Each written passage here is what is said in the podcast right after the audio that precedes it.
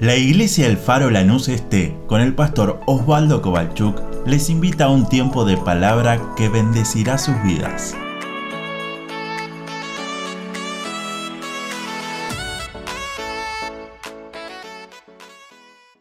Una hermana nos comenta y nos dice, quiero dar gracias a Dios porque tengo un matrimonio amigo que ha perdido muchos embarazos. Y hemos orado y hemos clamado a Dios. Y hoy ya está cursando su séptimo mes de embarazo.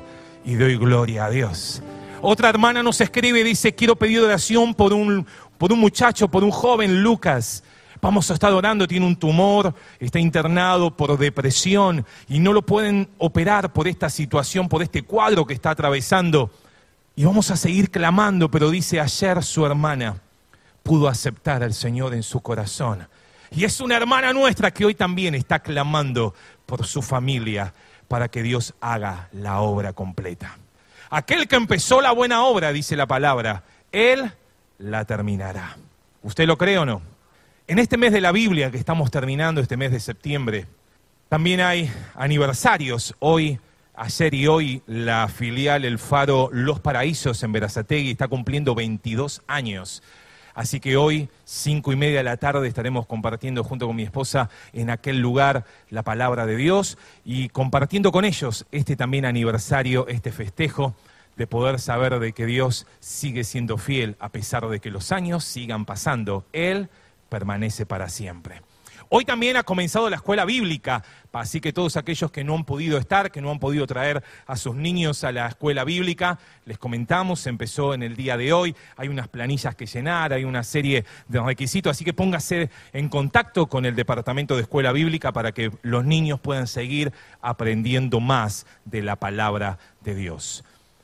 Abra su Biblia, por favor, conmigo en el libro de Segunda de Timoteo, capítulo número uno. Estamos en este mes hablando sobre la palabra que el apóstol, Timoteo, el apóstol Pablo perdón, le escribe a Timoteo. En sus últimos días, en sus últimos minutos de vida, él aún estando en prisión, él aún estando en un lugar donde no había luz, en un lugar donde quizás la comida no llegaba, donde quizás no había horario de visita, no había ni siquiera atención médica, pero había hombres y mujeres que Quizás se habían ido algunos, otros se habían viajado a otros lados, pero como habíamos hablado el domingo pasado, había otros que habían permanecido fieles a Dios, sirviendo cada uno al otro, bendiciendo también a otros. Y ahí estaba Lucas, el que dijo, está conmigo, y ahí está escribiendo esa carta, ese hombre usado por Dios, un médico, un hombre que había estudiado medicina, un hombre que Dios lo usó para escribir el Evangelio, un hombre que Dios lo usó para llevar también su palabra a tantos otros lados. Pero déjeme meditar unos minutos en esta mañana en el capítulo número uno, y si yo le digo qué versículo usted lo va a saber seguramente de memoria, y es el verso número siete. Empieza diciendo, porque Dios, ¿se lo acuerda? No nos ha dado un, ¿cómo sigue? Un espíritu de cobardía. Versículo 7, sino de poder, de amor y de dominio propio. Lo dice conmigo porque no nos ha dado Dios un espíritu de cobardía, sino un espíritu de poder, de amor y de dominio propio. Cobardía. Esta palabra, cobardía, según los grandes teólogos, su idioma, en su idioma, en su idioma original, está escrito solo en este lugar, solo en este versículo, en todo el Nuevo Testamento. Pero ¿qué significa la cobardía? Es el miedo o la falta de valor ante situaciones difíciles, peligrosas o que conllevan cierto riesgo. Ser un cobarde es no poder afrontar las situaciones que implican peligro o sentirse invadido por un miedo que no les permite avanzar. Pablo le dice, Timoteo, Dios no nos dio un espíritu de cobardía. Otra versión dice, Dios no nos hizo cobardes. Otra versión dice, Dios no nos dio un espíritu de temor y de timidez, nos dio un espíritu de poder, de amor y de dominio propio. Pero vio cómo empieza el versículo 7, empieza con un porque. Y ese porque empieza hablando o, o, quiere vincular lo que venía hablando antes. Algunos lo llaman ese conector, porque une lo que venía hablando antes a lo que está queriendo hablar ahora. ¿Y de qué hablaba antes? Hablaba de que, acordate como hoy nos hablaban, acordate de esa fe que tenía tu abuela, que tenía tu mamá y que estoy seguro que también la tenés vos. Y el verso 6 dice, te aconsejo, te recomiendo, te recuerdo que avives el fuego del don de Dios que está en ti. Hoy Zaira nos hablaba un poco de ese fuego, la oportunidad y la necesaria cotidiana vida en cada uno de nosotros, que ese fuego nunca se apague, que ese fuego esté encendido, que las lámparas tengan el aceite para que puedan alumbrar. ¿Qué le decía Pablo a Timoteo? Vos no solamente tenés un ministerio, Timoteo estaba en la iglesia de Éfeso como pastor de la iglesia. Pablo le dice, Timoteo no es por tu capacidad, Timoteo no es por tu forma de entender, por tu intelecto, no es por tus propias fuerzas, es porque tenemos al Espíritu de Dios dentro nuestro. Y déjame decirte hoy, iglesia, porque fue esta palabra para mí esta semana, hey, a cada uno de nosotros, no te olvides que tenés todo lo que necesitas, que es tenerlo a Dios en el corazón. Por eso esta prédica se llama Tienes lo que necesitas. Pablo le escribe, Timoteo, no es solamente porque sos un pastor, porque sos un líder, porque tenés un ministerio, porque Dios te dio dones, es porque tenés al Espíritu Santo dentro tuyo, que no podés darte el gusto de ser un cobarde. Y esa palabra me pegó. Porque si Pablo le escribe a un hombre consagrado a Dios como era Timoteo, era un joven, pero claro, el contexto mostraba que todos estaban siendo perseguidos que todos estaban siendo encarcelados, por eso que Pablo lo estudiamos a lo largo de estos domingos, le decía, no te avergüences que estoy en cadenas. Al contrario, que eso te anime a seguir siendo un heraldo, un predicador, un hombre que traza la palabra. No te dejes guiar por todo lo que el sistema hoy va a ir llevando para un lado para el otro. Si no, fíjese lo que nos pasa hoy en esta semana nuevo flamante ministro de Educación que antes de jurar sacó la Biblia para luego prometer su lealtad a un país. ¿Bajo qué principios? Y es lo que viene. No, pero eso en Afganistán te matan si te encuentran ser cristiano. Pronto, en cada uno de los países donde tenemos tanta libertad, empezarán a apretar cada vez más las sogas. Por eso que decía, a veces nos cuesta hasta orar en un restaurante cuando uno va a comer, a un mercado, a un, local de comidas rápidas. Vamos a orar por la comida. No, me están mirando todos. Y es ahí donde el espíritu de cobardía nos empieza a ganar, nos empieza a manejar. Es ahí cuando uno dice, bueno, tal día voy a ir a la iglesia, oh, justo me salió un compromiso. Voy a, ir otro día. Ese espíritu de cobardía nos empieza a manejar nuestra forma de vivir. Hey, ora vos que Dios te escucha más a vos que a mí. Pablo le decía, hey, Timoteo, vos y yo tenemos lo que necesitamos. Vos y yo tenemos al Espíritu Santo dentro nuestro. No podés ser un cobarde, no podés, como dice acá, que un espíritu de cobardía maneje tu vida. A veces el que dirán, a veces el famoso yo no puedo. ¿Lo dijo alguna vez? No, no lo diga, no lo diga. Pero yo no puedo hacer esto, que lo haga el otro. Hay que ir a ministrar a las plazas, pero yo no puedo. Hay que ir a hacer tal cosa, pero yo no puedo. Me da miedo, me paraliza. El miedo me atormenta de tal manera que no puedo avanzar. Mira, hay un versículo espectacular, Levítico, se lo leo. Consecuencias de la desobediencia. Hoy hablaba Zaira de obedecer la palabra de Dios, pero mire lo que dice este versículo. Está en Levítico 26 o en Deuteronomio 28 también lo puede encontrar. Pero escuche lo que dice Levítico 26, 36. Consecuencias de la desobediencia a Dios. Y a los que queden de vosotros, infundiré en sus corazones tal cobardía en la tierra de sus enemigos, que el sonido de una hoja que se mueva los perseguirá. Más que motito de noche en chingolo, ¿no? El sonido de una hoja que se mueva los perseguirá. Y termina diciendo, caerán sin que nadie los persiga. Pablo le decía a Timoteo, no es porque seas un pastor o porque seas un líder, no es porque estás saliendo en la Biblia y te van a leer muchos. Y mire que si Pablo la estaba pasando, de hecho es lo último que tenemos escrito que él, antes de morir, escribió.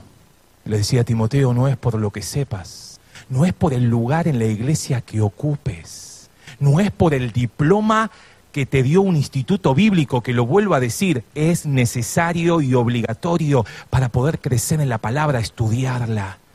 Es como ir a una escuela primaria en la vida. Necesitamos estudiar la palabra de Dios, pero cuidado. Lo que te hace tener un espíritu de poder es que Dios habita en tu corazón. Y que Dios habite en el corazón es lo que el Espíritu Santo hace en nosotros antes que lo conozcamos. Porque a veces decimos, bueno, pero yo le hablé del Señor y no pasa nada. Yo le hablé del Señor y no me dice nada y no quiere venir a la iglesia, lo invité mil veces. Tu obligación, mi obligación es seguir predicando, seguir evangelizando, seguir hablándoles, pero el que convence es el Espíritu Santo. Si no, hoy no estaríamos acá. ¿Cuántos asados podríamos estar? ¿Cuántos lugares muy buenos? Y no digo que sea malo. Lo que digo es, cuidado, hay tiempos que son de Dios que no son negociables, como es, por ejemplo, la oración privada. Tu búsqueda personal con Dios es algo nuestro, personal. No lo puede hacer el líder por nosotros. Juntarnos en congregación es un mandamiento del Señor, es un mandato del Señor. Son cosas que el Señor ordenó y nos hace también. Por eso que Pablo le decía, hey, no te olvides, ese fuego que está en ti debe seguir siendo avivado día tras día. Ese servicio a Dios, esa imposición de mis manos para trabajar en una obra, eso tiene que seguir día a día, pero es algo que te toca a vos. Y Pablo sigue haciendo estas comparaciones y lo leemos a Pablo en todas sus cartas. Él aquí a Timoteo le dice, hey, te comparo dos cosas, espíritu de cobardía y también te comparo con un espíritu de poder, de amor y de dominio propio. Pero si lo leemos cuando él escribía, por ejemplo, a los romanos, le dice, Dios no nos ha dado, no, no, no recibiste vos un espíritu de esclavitud, sino que recibiste un espíritu de adopción, por el cual podemos llamar a Dios Abba Padre, porque el Espíritu mismo da testimonio a nuestro espíritu que somos hijos de Dios. A Timoteo le dice, no te dio un espíritu de cobardía, te dio un espíritu de poder. A los romanos le dice, hey, no recibiste un espíritu de esclavitud para que otra vez estés en temor, para que otra vez el miedo te gobierne, para que otra vez no puedas salir adelante. Él te dio un espíritu de adopción y te llama hijo e hija de Dios. Él sigue escribiendo y sigue diciendo, por ejemplo, a los que estaban en Corintios, no hemos recibido el espíritu del mundo sino que hemos recibido el Espíritu que proviene de Dios. 1 Corintios capítulo 2, versículo 12. Cobardía, espíritu de poder. Espíritu de esclavitud o espíritu de adopción. Espíritu del mundo o espíritu que proviene de Dios. Por eso que Pablo en sus últimos minutos le decía una y otra vez, Estoy en cadenas, estoy en prisiones, quizás estoy sin luz, estoy con frío, no te olvides traerme el capote, ¿se acuerda? Estoy con hambre, muchos se han ido, estoy lastimado, pero vos tenés que seguir predicando. Vos tenés que seguir siendo testimonio, aun cuando muchas voces se levanten, aunque muchos quizás digan lo que digan, no te avergüences predica la palabra. Pero no es tiempo, a tiempo y afuera de tiempo. Sigue peleando la batalla como un buen soldado, le decía. Sigue corriendo la carrera como un buen atleta. Sigue trabajando como un buen agropecuario, esperando el resultado después de un tiempo. Primero trabajando y luego esperando el resultado. No tengas temor, no tengas miedo. Él está con nosotros. Se fue la hora y quiero resumir todo lo más posible, pero me gusta, Pablo hace esos contrastes, hace esas comparaciones. Pero guiado por el Espíritu Santo dice, espíritu del mundo o espíritu que proviene de Dios, espíritu de esclavitud o espíritu de adopción. Y en el nuestro leíamos espíritu de cobardía o espíritu de poder, amor y dominio propio. Pero fíjese si el texto hubiera terminado, no tenemos espíritu de cobardía, sino que tenemos un espíritu de poder, punto. Oh, nos sacaríamos los ojos, ¿no? Yo tengo más poder que vos. Oh, yo tengo la unción, vos no la tenés. Por eso que Pablo le dice a Timoteo, hey, hey, hey, es un espíritu de poder, de amor y de dominio propio. ¿Qué son tres espíritus? No, no, no. El espíritu que mora en vos, que lo tenés adentro desde ese día que lo aceptaste a Jesús. Como dice Efesios capítulo 1, verso 3 y 14, desde que vos le diste ese señorío a Cristo que Él maneje, ese Espíritu Santo vino sobre nosotros y nos sella. No es que es un tatú que uno lo puede ver, en el mundo espiritual lo conocen. En el mundo espiritual se percibe si no, usted no sé si le pasa, pero a veces mirando la tele decís, no, no puedo estar mirando esto y cambio de canal. A veces estás en lugares que decís, yo no puedo estar en este lugar, no, no hay comunión. En mi espíritu algo me marca. O aún en conversaciones que uno dice, yo no puedo estar conversando esto. Esta semana fue furor por una agresión que hubo de un papá con el otro en un colegio evangélico. Lo escuchó, ¿no? ¿Qué nos pasa? A veces queremos decir, tengo un espíritu de poder, punto. Pero Pablo, guiado por el Espíritu Santo, le dice, ese poder viene acompañado de amor y viene acompañado de dominio propio.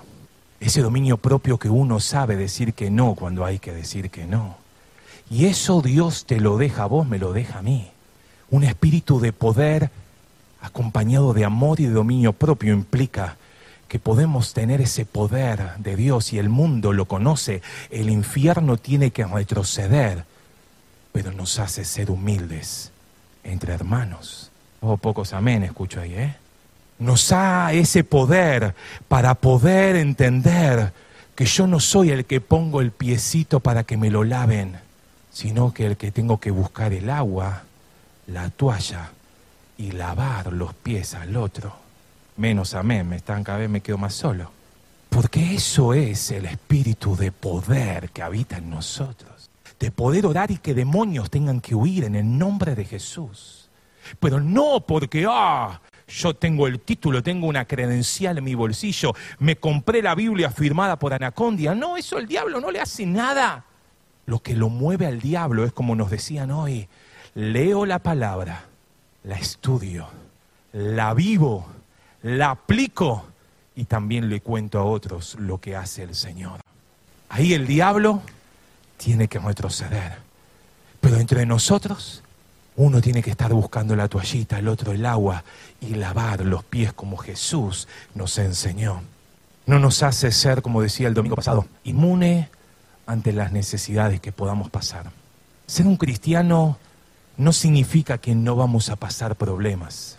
Al contrario, Jesús le dijo, los envío como corderos en medio de lobos. Y mire si hay lobos que se están levantando en este último tiempo. Pero vos y yo, más allá de ministerios, más allá de talentos, más allá de dones que el Señor sigue dando a su iglesia, vos y yo tenemos al Espíritu Santo dentro nuestro, que nos permite levantarnos en medio de la adversidad que nos, pone, nos permite ponernos de pie en medio de los problemas más difíciles. Por eso que Pablo le escribía, hey, estamos en los últimos tiempos, se levantarán unos que predican algo, el otro que se predica otra cosa. Del colegio porque no participás de los videos que están mostrando en internet. Pero vos y yo tenemos algo que marca la diferencia, es tener al Espíritu Santo dentro nuestro para poder seguir adelante.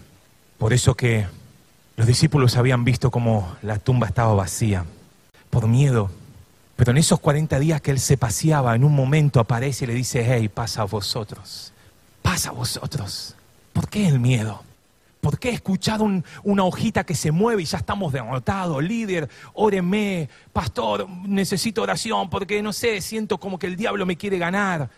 Y uno dice, no, no, pará, vos también, no podés ser cobarde. Vos también, cada uno de nosotros tiene al Espíritu Santo, ese espíritu de poder. Por eso que los discípulos le dijeron, Jesús, vos te vas. Se pusieron a llorar. Pero vamos a ir a predicar a todos lados porque Mateo 28 lo tenemos escrito cuando vos lo decías. Obviamente Mateo 28 se escribió mucho después, pero la idea. Y él les dijo, no, no salgan todavía. ¿Cómo que no? Necesitamos predicar en Jerusalén, necesitamos predicar en Judea, en Samaria y hasta lo último. Me voy para Chingolo. No, no, todavía no. Quédense hasta que sean investidos del poder de lo alto.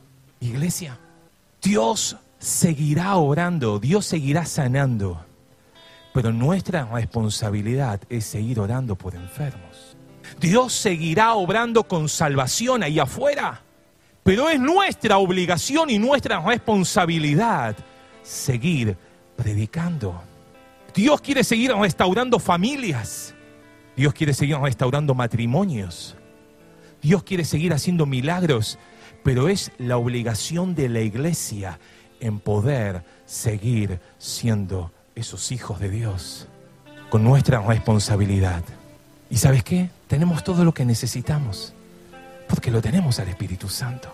Los discípulos se juntaron, eran como 120 en ese aposento, y Él les dijo, Hechos capítulo 1, verso 8, recibiréis poder cuando venga sobre vosotros el Espíritu Santo.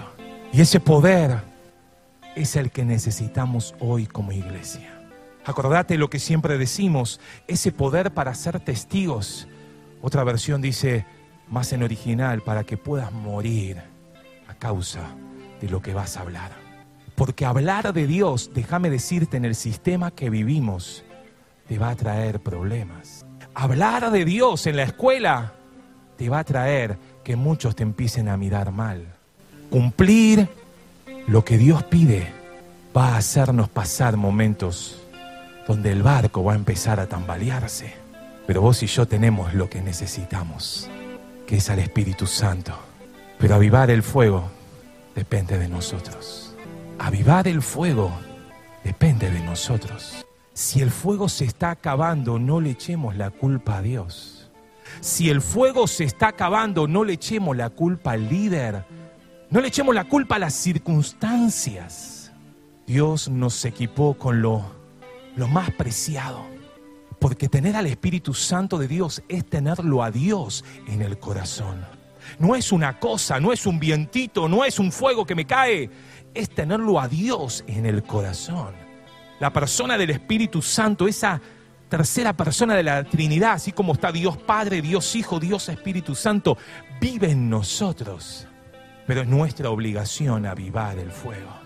Termino. Jesús Juan capítulo 5, lo conoces de memoria, el paralítico de Bethesda. Esta semana lo estudiaba y decía, ¿cómo Jesús le va a preguntar lo que le preguntó? ¿Te acordás?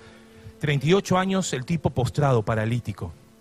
Un estanque que se decía que cuando venía un ángel y movía las aguas, el primero que se metía era sano. Pero el tipo 38 años, al lado del estanque, sin poder tener a alguien que lo meta. Y Jesús acercándose, viendo que ya había pasado tantos años en esa condición, le dice, hey, ¿querés ser sano? Yo decía, Señor, no le podés preguntar eso. Yo si hubiera sido Pedro, le decía, Jesús, ¿qué, le pregunta? ¿Cómo le vas a preguntar eso? No seas desubicado. Pero Jesús le decía, ¿querés? Porque si vos decís que sí, no vas a tener más excusa de que las cosas están pasando porque pasan, porque no tengo a nadie. Y eso me clavó en el corazón.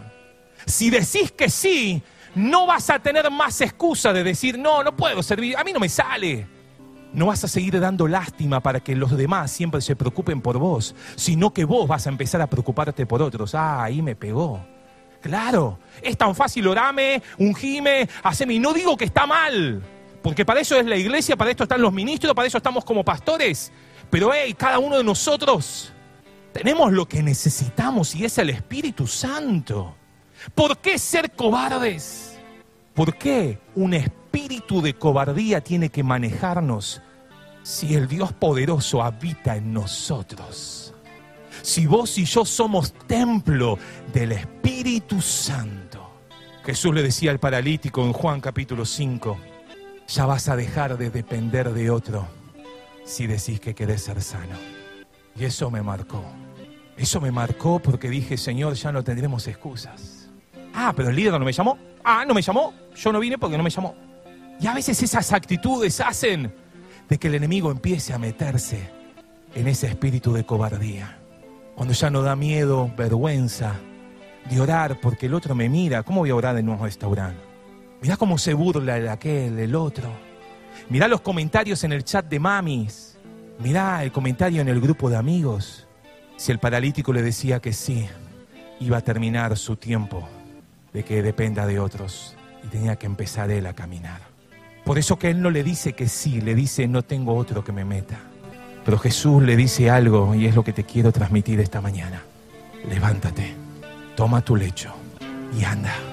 Levántate es la decisión personal. Es que yo no puedo, es que yo no fui porque me cuesta y no me sale.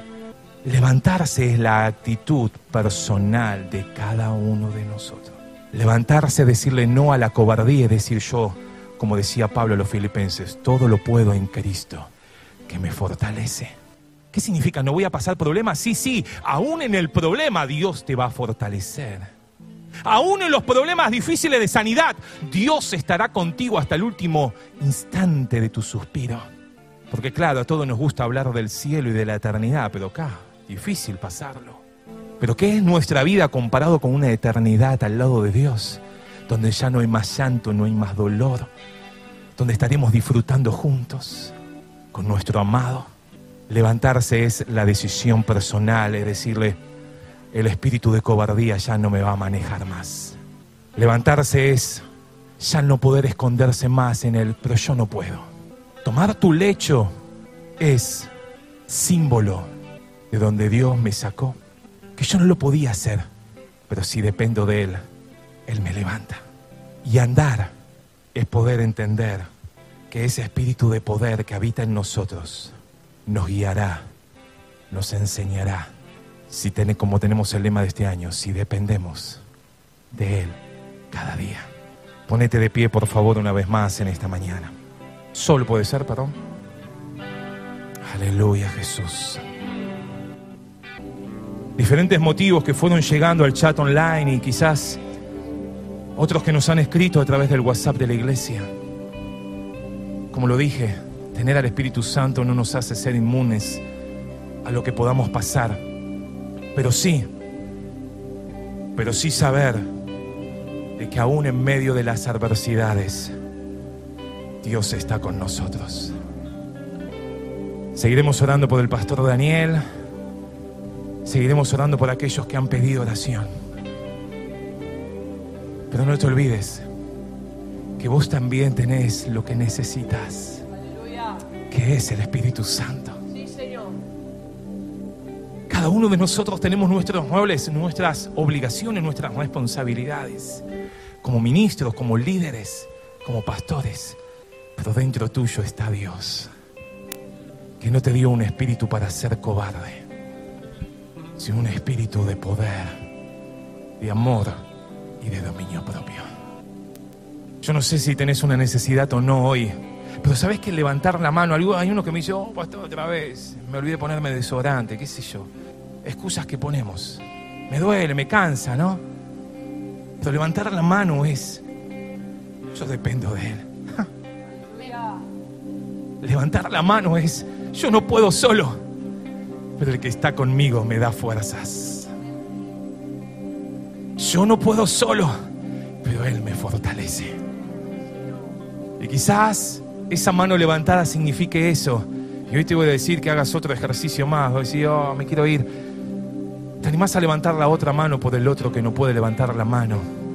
por niños que no pueden ver la luz porque son abortados, por familias que no pueden sentir paz porque hay peleas, por hermanos que esa paloma del Espíritu Santo ya no está en sus vidas.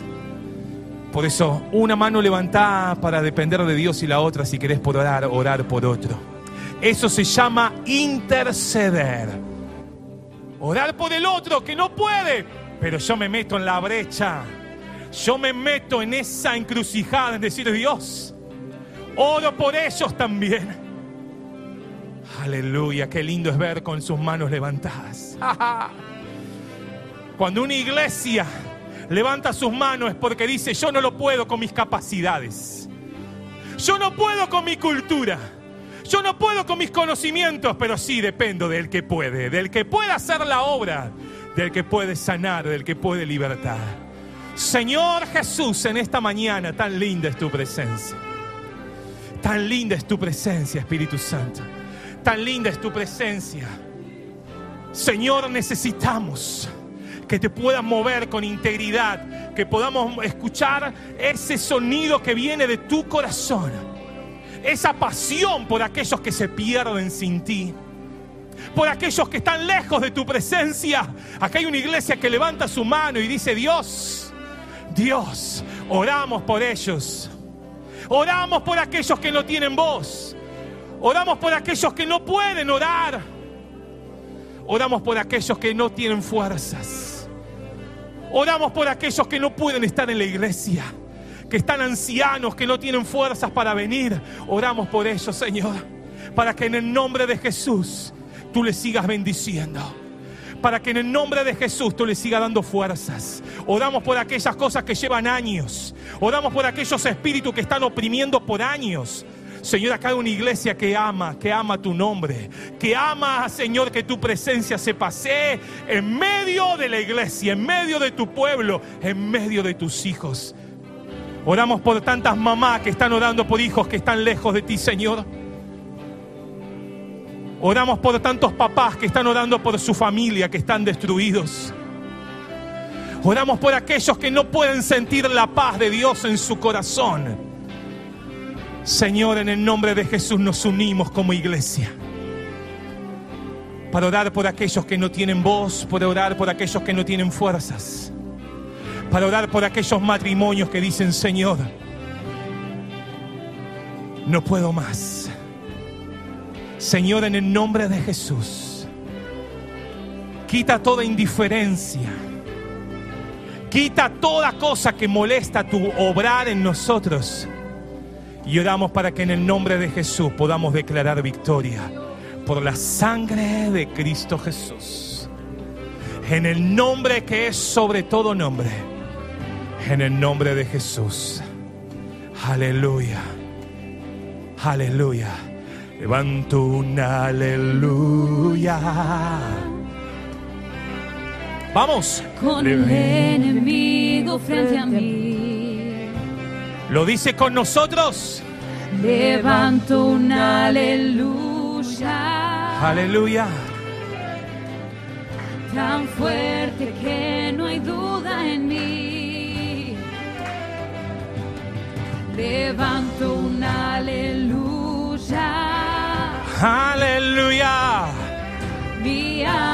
la canción en mí. Oh sí levanto un aleluya. El cielo peleará por mí. Yo cantaré aún en la tempestad. Sí, Señor. Fuerte y más fuerte, mi alabanza se oirá. Oh, aleluya. De las cenizas la fe surgirá. Sí, Señor. La muerte es vencida, el rey vivo está. Vamos, yo cantaré, yo, cantaré. En la tempestad. Fuerte. Fuerte y más fuerte, mi alabanza se oirá. De la ceniza cenizas. la fe surgirá, la muerte es vencida, el rey vivo está. Oh sí, lo dice con nosotros, cantaré más fuerte. Cantaré más fuerte, Cantaré más fuerte. cantaré más fuerte, Aunque vengan mil problemas. Cantaré más fuerte y cantaré más fuerte. Aleluya. Cantaré más fuerte. Yo cantaré En la tempestad. De eso se trata. Fuerte, más fuerte, mi alabanza se oirá. Sí, Señor. De las cenizas la fe surgirá.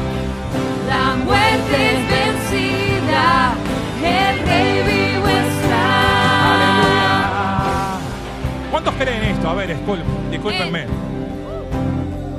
Aleluya. Yo sé que me van a mirar mal algunos, pero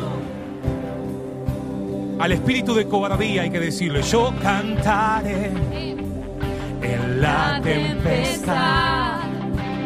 Fuerte y más fuerte, mi alabanza se oirá. Las cenizas la fe surgirá, la muerte es vencida, el rey vivo está. Vamos, yo cantaré, que se escuche tu voz, fuerte y más fuerte. Aunque vengan miles de problemas de las cenizas, la fe, ha vencida, el rey. La última vez lo decimos, Yo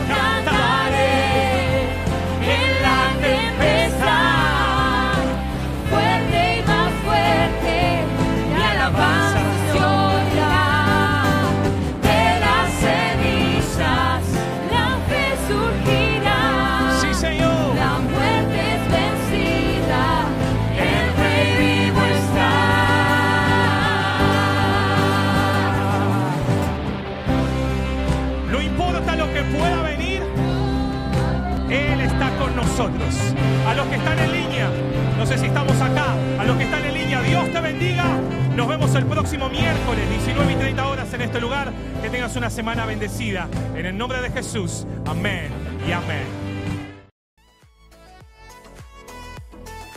Deseamos que esta palabra fortalezca su relación con Dios. Como familia de fe, les invitamos a seguir creciendo juntos. Nos encontramos en Instagram, Facebook y YouTube, El Faro Lanús Este, o por WhatsApp al 11 30 73 50 63. El Faro, una iglesia de fe, acción, reproducción y objetivos.